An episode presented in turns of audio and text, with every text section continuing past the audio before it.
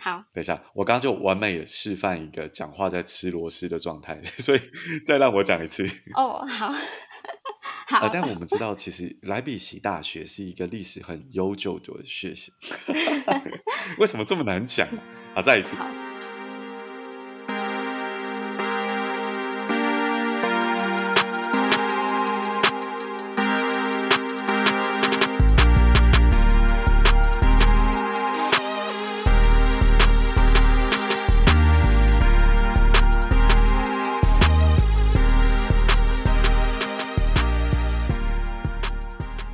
欢迎收听城市豆沙包，我是 Carlton，我是舒怡，Guten Tag。Hello，舒怡，今天要帮我们开箱哪一个城市呢？今天要开箱莱比锡，就是位于德国东部的一个城市。哇哦，好，欢迎舒怡来谈这个德国东部的莱比锡。先问舒怡一个问题哦，嗯、就是你在莱比锡待了多久？然后你又在莱比锡做什么呢？嗯、我在莱比锡待了差不多五年的时间，然后我一开始是来念、嗯、这边念硕士。对，那现在在就已经在德国开始工作，对，嗯哼，然后下个月会开始呃在大学工作。OK，所以你先到德国念书，然后再到工作，其实你经历了两个蛮不一样的人生阶段，对不对？OK，好，待会我们就请舒怡来谈谈这个东西，但是。我在想哦，就是对台湾的听众来说，如果你听到德国，你可能会想到几个城市，就是像柏林啦、法兰克福啦、慕尼黑啦、汉堡啦，可能比较不会想到莱比锡。所以，能不能先请舒怡帮我们稍微科普一下说，说这大概是一个怎么样的城市，跟一些它的历史背景这样子？嗯，好。嗯，莱比锡就是一个大学城，我不知道就是在法国有没有呃这样的概念，因为这是以前我在台湾没有，就是它是一个城市嘛，嗯、它大学就是它它的校园就没有一个固定的校园，然后他所有的学他的学院都是散布在各个地方这样，所以对啊，所以我在这边读书的时候就不会觉得好像有在一个校园里面的感觉，而是就是我不知道，我觉得在这边读书就觉得很自在，因为你你一出去你就可以开始逛街啊，就是没有那种比较封闭性的感觉。对，然后还有就是，呃，莱比锡是一个音乐城市。对，比方说，这边有一个教堂是巴哈曾经工作过的一个地方，他之前在那边当指挥。对，那个教堂叫做，等一下，反正他的德文叫汤马士。对，我只知道德文叫 Thomaskirche，谢谢你。对，然后对啊，然后比方说舒伯特，然后华格纳以前也都曾经在这里就是念书过，这样。嗯，哇。都是讲得出名字，然后大家都知道的大音乐家，对不对？对，非常有名。所以很多学音乐的人也都会来这里，对，因为就是这边是以音乐是非常有名的。OK，嗯，我想先谈一谈那个大学城这件事情，因为刚才舒怡在谈大学，在讲的应该是指莱比锡大学，对吗？对。那我们知道，其实莱比锡大学是一个历史很悠久的大学，对不对？对，其实我有特别去查，它是创立于一四零九年，然后也就是德国历史第二悠久的大学。第一第一间呃，第一悠久是海德堡，然后再来就是莱比锡。对，那在这边有很多的呃知名的人，比方说梅克尔以前也在这里念书。嗯，是。大家可能没有什么感觉说，说哦，一四零九年，嗯，嗯，听起来就是很久，但是到底是多久？如果我们把它跟我们比较熟悉的这个东亚或者中国历史来做连接的话，一四零九年在中国是明朝年间，哇、哦，所以你就会觉得说，哇，那个历史真的是很悠久。嗯，这样想反而有一个感觉。对，就比讲一四零九更有感觉，嗯、对不对？对，更有感，说那个历史真的很久。是。然后刚才舒怡有提到很有趣的是说，这个大学城的概念，嗯、就是它并没有一个固定的校区，它有点像它的各个建筑或各个学院就散落在城市里面，对，对不对？对。哦，这个蛮特别的。嗯，对啊，我也是，就是知道这个概念，也是觉得很特别。嗯。对啊，所以像比方说，我之前上课的地方，就是有一个地方是在这边的动物园附近，对。然后有个地方是在市中心，所以有时候出来就可以开始逛街。哇，嗯、就是整个莱比锡就是我的校园。对，真的有这种感觉。所以有时候你要去上课，你就要，比方说我有骑脚踏车嘛，有时候就要骑脚踏车去另外一个校园。这个真的是那种大学城诶，顾名思义，嗯、就是既是大学，也是一个城。对，还蛮舒服的城市。OK OK，、嗯、那刚才我们提到说，它历史的这一面当然跟音乐有很深的关系，因为呃，巴哈应该在这边住了二十多年的时间，然后还有其他像舒伯特或华格纳这些大音乐家，是，对，所以我那时候其实要来呃莱比锡，我很高兴，因为我超喜欢巴哈的音乐，对，然后所以很多的观光客也都是因为巴哈而来，就会去拜访他以前工作的教堂啊，然后在这边有他的博物馆。对，就是一个、嗯、有一个大音乐家的城市，就像华沙有肖邦一样，嗯、就是你会瞬间因为这个音乐家而让这个城市多了一种特殊的气息。对，是。但是，所以莱比锡是一个怎么样尺寸的城市呢？它是一个城镇，还是它是一个城市？如果我们以人口来说的话，我觉得很难去说哎，因为因为比方说，我之前刚来德国的时候，我就会跟别人说，哦，就是。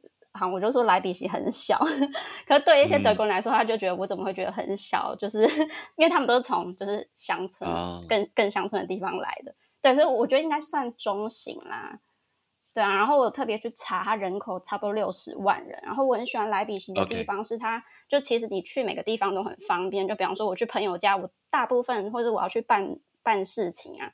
大部分时间我就是只要骑脚踏车十几分钟就到了，就它是一个就是蛮是说密集嘛，就是对，就是不是一个很大的城市，就是一个大小适中的城市，对它既不会太小，对但是也不会大到让你从一端要到另外一端好像很辛苦这样。对对，嗯，所以其实很多人就是在这边都骑脚踏车，因为其实脚踏车你就足够了，对啊，去每个地方其实都很方便。对，嗯，其实有一点像台北，就是我现在回台北，我其实交通工具都是那个 U bike，欸。嗯，OK，嗯，可台北很大哎，欸，台北去个地方应该要三十几分钟吧，就是坐车有时候都要三十几分钟。对，而且还有一个问题是台北很容易下雨。嗯，哦，对，对，就觉得啊，算了啦。嗯，好，那我们刚才讲到这个历史悠久的大学，还有历史悠久的大音乐家，那。书怡可不可以跟我们分享一些比较近代的历史，关于莱比锡在近代有一些怎么样的地位跟怎么样的文化跟传统？嗯，对，其实那时候我也是来莱比锡才慢慢认识这段历史。就是莱比锡有一段历史非常有名，它叫呃和平祷告，还有周一示威。对，就是那时候莱比锡是属于东德嘛，然后对，因为他在东边嘛，对对不对？对，然后 OK，嗯、呃，因为那时候就是呃，因为东德是实行。独裁统治，所以那时候就是人民有很多的自由，呃，很多的权利是遭受到限制。比方说出境这件事情，就是永远都要申请。然后有一段时间是你也不能在，就是柏林围墙后来就建立嘛，因为太多的东德人想要离开。对，可是后来就是因为因为东德经济就越来越不好，然后人民真的越来越不满，所以那时候在呃莱比锡的一个教堂，他们就开始每个周一就是聚集在一起祷告。对，那他们在祷告后就会上街去呃游行，然后那时候他们手上都会拿着灯，然后他们就会说，嗯、呃，那时候有一句话很有名，就是一个很象征性，他们说我们是人民，对，然后他们就 OK，对他们就会上街，就是做和平的抗议。对，那其实就是很多人就会说，这个游行其实造成就是啊、呃、促进。柏林围墙倒塌，还有东德与西德统一的一段很重要的历史。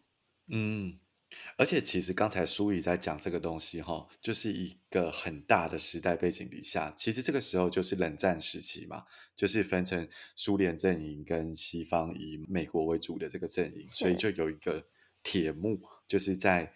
这个东德跟西德这样子分成两个地方，那就分成东欧的这一个共产阵营跟西欧的所谓民主阵营。嗯嗯。那大家在听这个大时代背景的时候，会觉得哇，历史课。但我相信，书怡你在这边生活，因为其实这个也不是很久以前的事，所以你一定有碰过，你身边有人就有经历过这段时间，对不对？是，对。比方说，我其实上上上礼拜吧，然后。呃，因为我真的对这段历史太好奇，嗯、然后那时候我刚好得知，对，我就是在教会的一个朋友，他的家人就他的爸爸，曾经有参与过这个呃和平祷告，然后示威游行，然后他就会跟我说，对啊，然后他就，然后其实那时候是真的是非常危险的，比方说我就问我朋友的妈妈说，哦，那时候你会不会真的很担心你的先生，就是每就是去祷告去参与游行？那其实他妈妈是非常担心，就是真的很有可能就他先生就再也回不来，因为那时候真的随时都可能演变成就是暴力的冲突。嗯、哇，现在有点鸡皮疙瘩，因为每次我谈到类似这样的经验的时候，你就会觉得说，本来它只是一个你在课本上读到的事件，嗯、但是你一听到说你身边有人就经历过这个事的时候，那个既视感就很强。对。对啊，我很喜欢这样听别人就是分享他们那时候就是曾经的经历，嗯、然后包括以前这边就是有那个就史达西史塔西警察嘛，就其实你正做、嗯、或者说任何话，你都是会被监，就可能会被监督、被监视，你不能说，呃，就是你不被鼓励说出就是任何反对就是那个党的事情，就是一种秘密警察跟呃集体控制的一个概念，对对？对，对。哇，嗯，OK，那。在近代历史背景下，这么大的一个事件，它后来是不是会演变成一个象征，跟一些有一些呃传统传承下来？是，比方说，呃，就我所知，我还没有参与过，就是莱比锡，它每年都有一个，我先翻成灯节，就是很多人会呃点灯啊，然后去纪念这个这段历史，因为他们就会知道说，嗯、这个民族得来是很不容易，是很可贵的，对。所以就是他们每年就会纪念这段历史。OK，嗯，是不是因为当时在呃和平祷告跟示威游行的时候，也会做点灯这个动作？对对，就我所知，他们是手上好像会拿蜡烛，oh，OK，然后这样去走，就是走路示威游行。哇，OK，所以这个是一个很特别的背景，就是在东德的莱比锡会有经历过这样子的事情，是属于一种城市的记忆，对。所以真的是很感动。Okay. 嗯，哎、欸，这边我想跳脱问一个完全不一样的问题。嗯、刚才书毅在说，哦，你在跟当地其他家庭交流的这个经验，我们都知道德国是讲德文嘛？对。那我就好奇说，我看过书毅写一篇文章在讲说，所谓德国人不说英文这件事，嗯、所以我很好奇，可不可以跟我们谈一下你在德国的语言经验？你觉得英文可以通吗？还是？真的一定得要讲德文才行。嗯，我觉得就是这个问题真的蛮难回答的，因为比方说，我以前念硕士的时候，我的同学就是英文都非常流利，对。然后，可是像我在工作的地方，就是真的我是少数几个珍贵会讲英文的人，所以他们有时候我的同事都会把客就是英文的客户丢给我，因为他们就是 真的英文都不太好，对。Okay. 然后英文能不能通？真的没办法说，因为我那时候会来，就来德国的时候，我就是已经会有德文的基础，是那时候就是可以用德文沟通，哦、所以我没有太多的经验可以分享。呃，因为书毅是读德文系，对不对？对，我以前就是我的学士是德文系。哇，不行，你这样简直作弊。没有。嗯，但是你觉得德文容易学吗？我觉得很烦呢、欸，一开始的时候，因为它就是相较于英文，就是文法比较繁琐，比较复杂。嗯，对，所以那时候其实学的时候，就是也也也是遇到蛮多挫折的啦。懂。嗯，你知道小时候我一直觉得说啊，你读大学或者是你学东西，你应该学一个专业能力啊，对不对？嗯、然后等到之后，呃，语言这种东西之后再学就好。嗯、然后。直到现在出国以后，才觉得以前真的是太幼稚、太天真。嗯、其实唯一的硬能力只有语言而已。因为现在这个时代，其实你要查一些知识或什么，其实你上网好好去查一些东西，然后花个一两个月，嗯、其实你都可以有一定的程度。嗯嗯、但是只有语言这个东西是没有办法的，你一定要就是要磨个一段时间，确实才有办法会。对，而且我觉得就是很重要，是你要真的到当地的国家，你才会知道说哦，他们那边的人是怎么讲讲这用使用这个语言的，包括很多的那个俚语什么的啊，就是真的都要到当地才会学到。因为它不只是语言啊，其实它是有根的，就是它是呃，它是来自于这些文化背景嘛，所以其实你，所以你必须要知道，你才有办法把它学好。对。有没有什么东西是在德文特别让你印象深刻的？譬如说数字。嗯、呃，对，我觉得 我到现在就是对德文，因为我听说法文也是，就是数字，就就比方说二十三嘛，在英文就是 twenty three，对不对？然后中文就是二十三，可是德文会变成三和二十，所以其实我直到现在，我对数字有时候还是要想一下，我才会转过来。我觉得这个德文数字，我觉得有点烦。这边直接跟大家讲，嗯、我会讲到数字，完全是因为看书仪填的访纲里面填到，然后因为我自己在法国，法文的数字也是无比的复杂，所以就很想来谈这个话题。好像是说用除的还怎么样？是用，譬如说你们的七十怎么讲？啊、uh,，我们就 zip 七十，就是就是很简单，七十，对，就七十。哦，但是法文的七十是，嗯 s w a x o n d i s 就是六十十。六十加十的意思。然后如果是八十，我们叫 quatre-vingts，就是四个二十。哇，真的？那你对数字有没有觉得很难？超难的、啊嗯，而且他们念电话的时候就是两个字、两个字、两个字念，okay, 所以就是我的电话是什么 六十四、十七、零六、八十三这样子，然后就很辛苦啦。可是你不能请求他们就是念单个字嘛？因为像我在工作，我都会请客人就是尽量就是单个字来念呢、欸。他们不会念呢、欸哦哦，他们头脑会宕机。嗯，还蛮特别的。对。OK，、嗯、所以德文就是会出现那种二十跟三。对。那二四就是、okay. 呃二十跟四，没有，它是四和二十，它的那个尾在要、哦、是反过来的。对。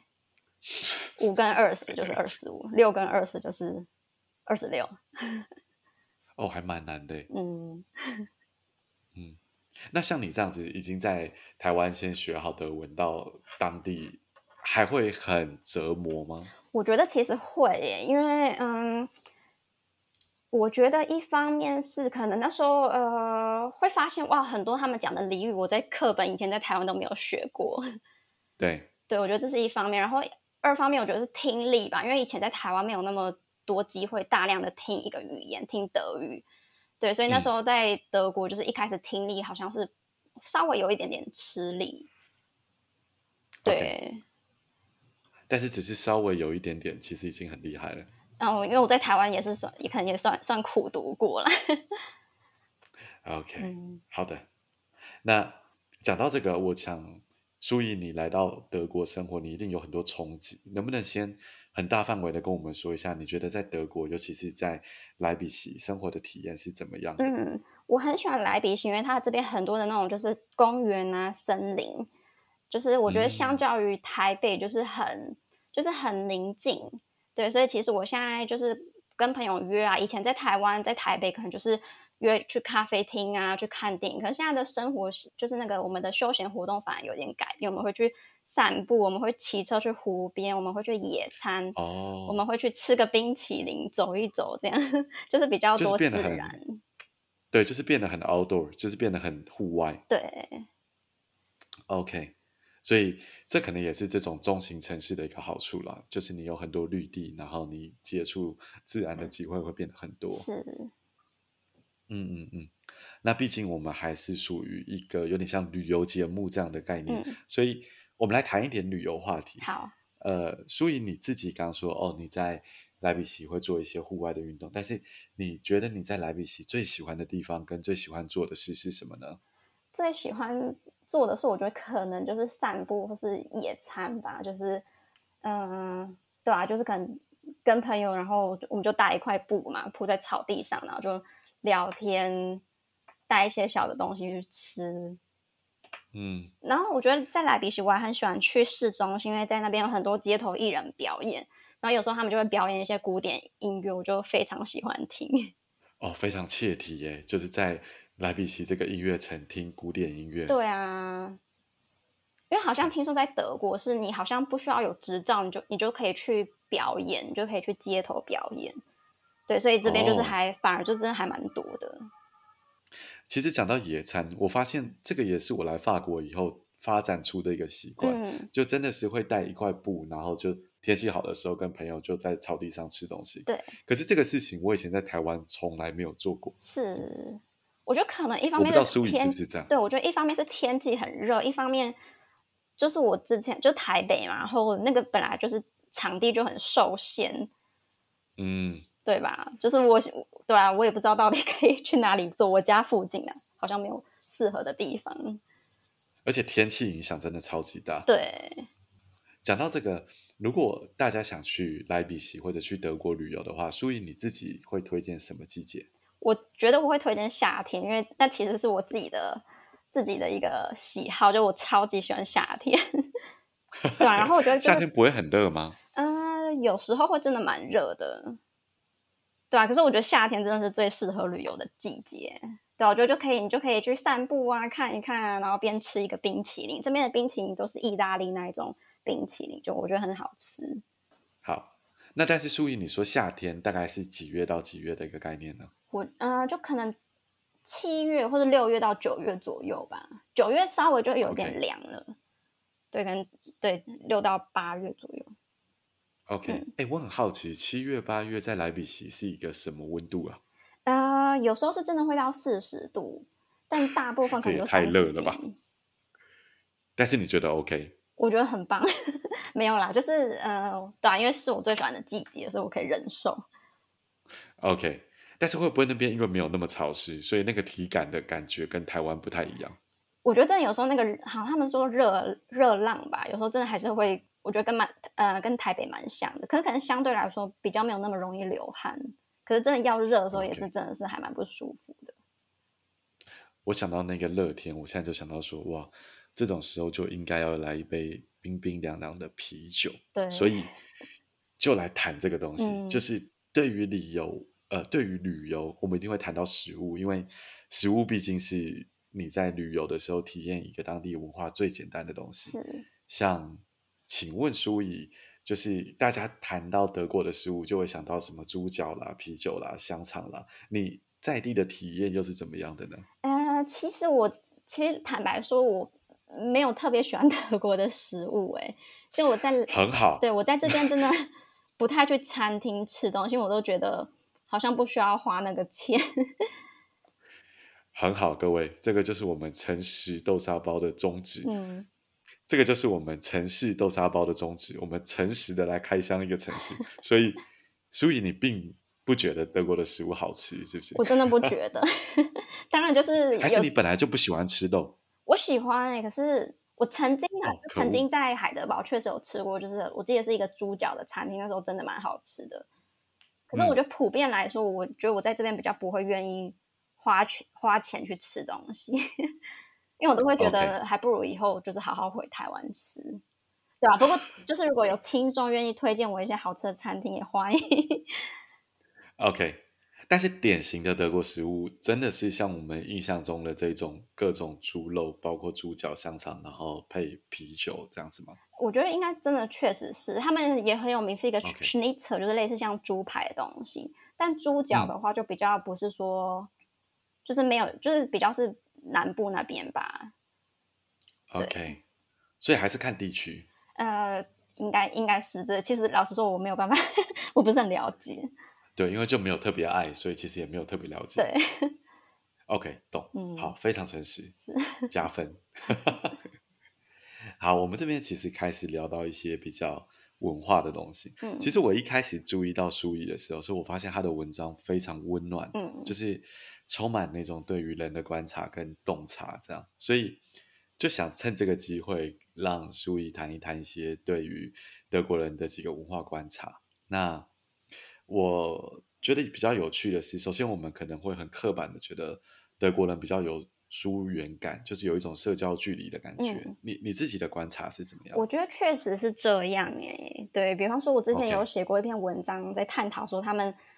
说你好吗的状况，因为像有一些国家，比方美国，就是你可能看到人就会问、嗯、问个 How are you？可是在德国这种是不太不太呃可能的事情。通常你要问别人你好吗，他们是真的，我觉得啦，比较是真心想知道的，所以你不会随便见到一个人就 Hey how are you？就是 比较不会。所以对啊，就是我觉得他们虽然感觉是有有一点距离，可是对我来说就是是是真心的，就是他们不会客套。那他们当然你，oh, 他们问你问题的时候，是他们真的想知道。我.我自己个人的经验。所以你的意思是说，在这个文化里面，其实没有必要硬打招呼，真的因为没有那个压力在。对啊，OK。比方说，我最近在 Instagram 看到一个很很，我觉得很好笑的，他就是他就说，就是在德国我们不说什么，然后我们会怎么说？他就说，比方说你遇到你同事的时候，嗯、你在德国你不会说。嘿就是同事你好吗？什么的，他然后他是说在德国我们会，然后他就是点个头。OK，对，我不知道我这样用文呃语言传达有没有有没有可以想象？没有，我可以理解，因为嗯哼，我觉得这个跟其他地方蛮不一样的。譬如在譬如在美国哈，嗯、就是在美国你见面讲个 How are you? I'm fine，是就是他也只有要听到 I'm fine 而已，他没有真的要知道你怎么样。对，那我觉得那个程度在法国就比较不一样。嗯、当法国在问候你的时候，你除了就是 s a v a 之类，就是我很好之外，嗯、可以多加一点点东西，但是也不是必然的，嗯、就是有可能也只是客套的问候。但是像刚才苏怡讲的，也许在德国就是另外一个极端，也不是极端，就是另外一个方式，是就是你你没有那个社交规范，必须要做这个动作。对，所以我觉得我在这边就还蛮自在，就是你不用客套嘛。对啊，然后比方说，我有统计过，嗯、就是我上班到现在六个月，我只有两个同事问过我说你好吗？可是其他，我觉得其他同事就这边就是真的是真的是比较有距离啦，对啊，可是当同事真的问你你好吗？他们就是真的是想要知道。对 对对。可是我知道有一些国家，你就是全部一圈都问过，因为我之前有在别的国家工作，对啊，就是你每个同事你都会问他 How are you？可是对啊，就是表面也是比较肤，嗯、呃，回答也是比较肤浅表面。懂。就是说，因为在这个文化底下，你不必须一定要做这件事情，所以当你做的时候，你就是真心的。对，我自己的经验。嗯，我觉得法国有一点像这样，就是法国人没有在跟你客套的，嗯，他不会在那边呃跟你说啊不好意思不好意思，然后心里一点也没有不好意思。嗯。就在台湾，也许因为服务业很发达吧，所以大家都是那种日式的顾客至上的那种概念，嗯。所以当他在跟你讲。不好意思，或者是呃欢迎之类的，你会不知道他是不是真的很真心的，因为那个毕竟就是一个要求。对。但是在法国，没有人在跟你讲，就是他不爽就是不爽，他爽就是爽，是所以就比较真诚啊。是。从这个程度，我觉得就是我在这边就是近几年有一个反省，因为我不知道你以前有没有这样的经验，就在台湾，然后或者在台北，就有些人会说，哎，好，那下次约吃饭啊，可是他不一定，或者是。讲出来的时候不一定是真心的，可是，在德国，社交辞令而已。对对对，就是好像你要跟人家就是 say bye bye，就说哦，好，下次再约哦。然后其实你也没有真的想要约那个人，对啊。可是我后来就是觉得，嗯，嗯，好像这样真的是很不好的一个行为。就我自己啦，我后来我就有调整，因为反正在德国就是也不会有人这么客套嘛，他没有要约你，他就 OK，好，拜拜，就是这样，对啊。我觉得这这是我在这边的一个学习与调整。对，就是一个相对直接的文化，所以好像有一点距离跟疏远感，但是那个真心也很容易判断。对，嗯、对，特别。嗯，不过我要强调一下，就是这是我个人的经验和观察，不代表说整个德国都是这样。对，所以我觉得大家还是就亲自来体验看看吧。对，我觉得这种东西就是这样啦，嗯、就是你都要自己去体验，你才会有自己的消化跟自己的感受。嗯哼，嗯。但是跟上面提到的疏远感相对的是，我知道书怡你也写过另外一篇文章，是关于德国的鼓励文化。然后我自己在法国也有类似的体验，我们来交流一下关于这个文化的想法。好，我觉得，呃，对啊，我觉得这是以前我可能在台湾比较没有经历过的。就比方说，我那时候在念书嘛，对啊，然后我有时候我就觉得，就教授会给我一些 feedback，他就说，哦，你写的很好啊，你的你的论文写的很好啊，你做的 presentation 很棒啊。我觉得在以前在台湾就是不会有人这么鼓励我，嗯、然后我觉得就是后来就是到职场上班，我也觉得就是我跟我一个主管有一个很很大的学习是，比方说他一开始要给我 feedback 的时候，他都会先跟我说，哎，淑仪，你觉得对你哪边做的不错不错啊？然后就是跟我给我一些肯定，然后他再来会说我该调整的部分，然后哪边可以再进步的部分，嗯嗯，对，我觉得这也是哇，就是一个很棒的学习。对，我自己在法国的感受也是这样，嗯、就是，呃，在人与人之间的相处的时候，在工作上，当然这是我们自己的体验啊，也许有些地方不是这样，但是他会比较在需要肯定你的地方先肯定你，嗯，然后。大家以一个正面的态度来谈这个事以后，再提说哦，什么地方如果怎么样做可能会更好。是，但是在台湾好像就比较不会这样，就会觉得说好像我称赞你，你就会飞上天的那种感觉。对，然后就比较吝惜这个东西。对，我真的，呃，真的回想，我真的好像真的在教育里面没有没有被鼓励过，真的很少。我觉得，嗯。即便在学校也是这样，嗯、就是各种打压你，譬如说啊，你不够好，你要更努力，而不是跟你说你现在做的很好，就觉得好像你会松懈的那个感觉。对，嗯，嗯，所以这个鼓励文化，我觉得真的是很值得学习。对，而且如果结合你前面刚讲的这种豪爽跟直接，就是他的鼓励也不是那种客套式的鼓励，对不对？对，就我说，我觉得。不是客套式的鼓励，就是我觉得他们应该不会，对啊，应该是他们要鼓励，就是真实的鼓励吧。对，就是他也不是那种乱鼓励你。对，没错。好，那这边最后一个我想聊的大话题，也是关于书仪的呃一个观察，嗯，就是我发现书仪在书写的时候会常爬书一个主轴是。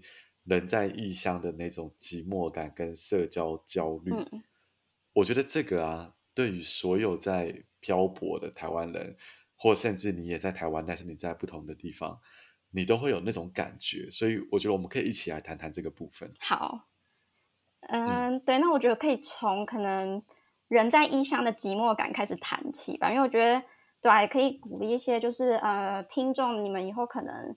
就是要来国外生活啊，或是工作、念书啊。一开始应该，因为大部分的人应该都是一个人出国啦，我猜。嗯，对啊，所以一开始应该就是自己一个人到异地的时候，比较会一开始会面临寂寞的感觉，因为你到了一个陌生的城市，可是你在当地你还没有朋友，然后你也还没有，就是你还没有自己的社交圈，所以我觉得那时候难免可能会慌吧，可能真的会感到寂寞。对，可是我觉得。我现我觉得我现在走到就是五年多这种感觉，我是觉得真的有时候还是要慢慢来。就是我觉得我那时候来德国一开始真的太急了，就我很急着要赶快交到朋友啊，也希望生活赶快到正轨啊。嗯、可是对，其实那种都是需要时间的。对，而且我这边可以分享另外一个点，嗯、就是所谓的同温层跟非同温层这件事情，嗯、我发现有两种很极端的心态，一种心态。是说哦，我到国外生活，我就要跟外国人交朋友，然后好像也会有这种社会上的期待，就是觉得你应该要交一些外国人朋友这样子，嗯、这个完全没有错。但是另外一方面，我慢慢体会到，其实你也会需要一个像刚才呃书仪讲的这种健康的社交网络，就是你也需要一个让你舒服的那个同温层。对，那。两边不要偏颇，就是你一方面当然不要封闭自己，每天都跟这些人在一起，那你就看不到别的文化嘛。嗯。但是在你往外闯的时候，你总会有一些低潮的时候，需要这种同温层来那个互相取暖一下。我觉得那个还是很重要。是，是，而且我觉得也牵扯到，就是有时候你要用一个外语，然后其实我觉得对我来说啊，用外语社交。不会是到一个非常放松的状态，所以有时候就你可能已经状况不好了，你就 可是还要用外语的时候，其实真的蛮累的。所以我真的也会鼓励说，就是还是要交台湾朋友，对，要有自己的台湾朋友的圈子。对，我不知道别人，但是我自己一开始会有点那种罪恶感，嗯、就觉得，哎、欸，我这样是不是在同温层，然后我都没有努力之类的。嗯嗯。甚至我可以分享一个事情，就是呃，之前有朋友参加。台湾在发协会的活动，那甚至这个代表处的人都会跟你说、嗯、啊，你们要尽量跟外国朋友交流，这样子就好像你跟台湾人互相取暖是一个很不上进的事情。嗯，但是我觉得这个东西还是非常必要。你想你在台湾 social 的时候，有时候都会累，更何况你在国外 social 是用别的语言在 social，你累不累、啊？哎、欸，真的很有道理耶。对，其实有时候我跟外国人，就德国人 social 或外国人，有时候就觉得三个小时就差不多，就会觉得哦，好想回家。然后回家就累爆，因为你其实一直在超载使用你的头脑。对，真的是这样。所以真的很需要台湾的朋友，我很珍惜。对，然后我觉得另另外另外一方面可以就是讲到说，就是因为有时候你真的要谈论一些自自己的状况啊，心里真的最呃你。感觉就是你心里的一些事情，其实你用你的母语去表达，那个就是你才是真的比较可以抒发的。对，我自己个人的经验啊，对，就是你才是真的一个放松的状态在做这个事情。是，不然你对不对？你在抱怨东西，你还要想那个数值是三跟二十或四跟二十，到底烦不烦？对，有时候想说，嗯，这个句子我这样讲对吗？对吧？因为有时候你真的想要，有正确吗？对，有些时候你真的想要表达一些很深处的事情，但你会发现，哇，我就是我的外语能力真的有限，因为毕竟又不是我的母语。然后你讲那些事情，你也可能是你第一次讲的嘛，那些单字你也不一定会认识。对，啊、对，没错。所以大家当然你不要偏废，但是如果你身边有一群同温层的朋友的时候，请。好好珍惜他们，是，然后真的要就是打开心胸，多认识台湾人，也多认识外国人、当地人。没错，非常好的结尾。嗯，好，那我们就进行到节目的最后一段，就是来一个很诚实的开箱。但是我觉得你好像已经提到了，就是 如果要你说你最讨厌莱比锡跟最讨厌德国的一个东西，你会说什么？我觉得可能 就是食物吧。对，你已经提到了。对啊，就是我觉得我没有什么好挑剔，但可能真的食物比较。对啊，嗯，嗯，因为我觉得可能就是在台湾被宠坏了，欸、台湾真的太多好吃的东西。哦、但是具体来说，你是不喜欢它食物的什么地方？我不知道，就是连我去亚洲餐厅吃，我都觉得就不不会说，但会想要再去第二次。可可能顶多说哦，今天不想煮饭，去去买一下这样。对，可是那种就是，就也不是一直 只是懒得煮饭。对，可是像对啊，可是就不会像在台湾，哇，我好想要吃那个，我想要吃这个，哦，这个要再去吃第二次，就比较不会有这种的呃感觉。好吧，食物毕竟是你跟那个原生环境最深的连接。对，所以真的要跟台湾的朋友说，你们真的很幸福。啊，对了，从这个层面上来说是没错的。是。好，有没有什么想和台湾人辟谣的迷思？我觉得是呃，因为我现在在德国东部嘛，就是以前的东德生活。那之前在还没有来德国正式生活前，都会就是听闻啦，就是东就是东部的人可能比较排外啊，然后或者比较会有种族歧视的状况。Oh. 但其实我后来觉得，那好像虽然说可能部分是属实的啊，有时候我们看一些可能政党的一些比例。对啊，可是我觉得我真的到就是五年生活到现，就是生活到今天五年多，然后我觉得真的在我遇到友善的人都是在莱比锡，然后很多都是这边当地的人。对，就其实我觉得这边的人真的很很友善。OK，嗯，好的，所以我们今天谢谢书怡跟我们聊了这么久，那。呃，最后我们来个工商时间。如果有听众想要找到书怡，在网络上看你写的东西的话，他们可以在哪边找到你呢？嗯、呃，比方说可以在换日线，可以打那个就是书怡在德国。对，那我有自己的粉砖.有 Instagram，有 Facebook，对，就是搜寻书怡在德国，那对就会找到我。OK，所以欢迎大家在各大平台上面用“书怡在德国”这个关键字去寻找到书怡书写的文章。那谢谢书怡今天跟我们聊了这么久，那也谢谢大家的收听，谢谢，拜拜，拜拜。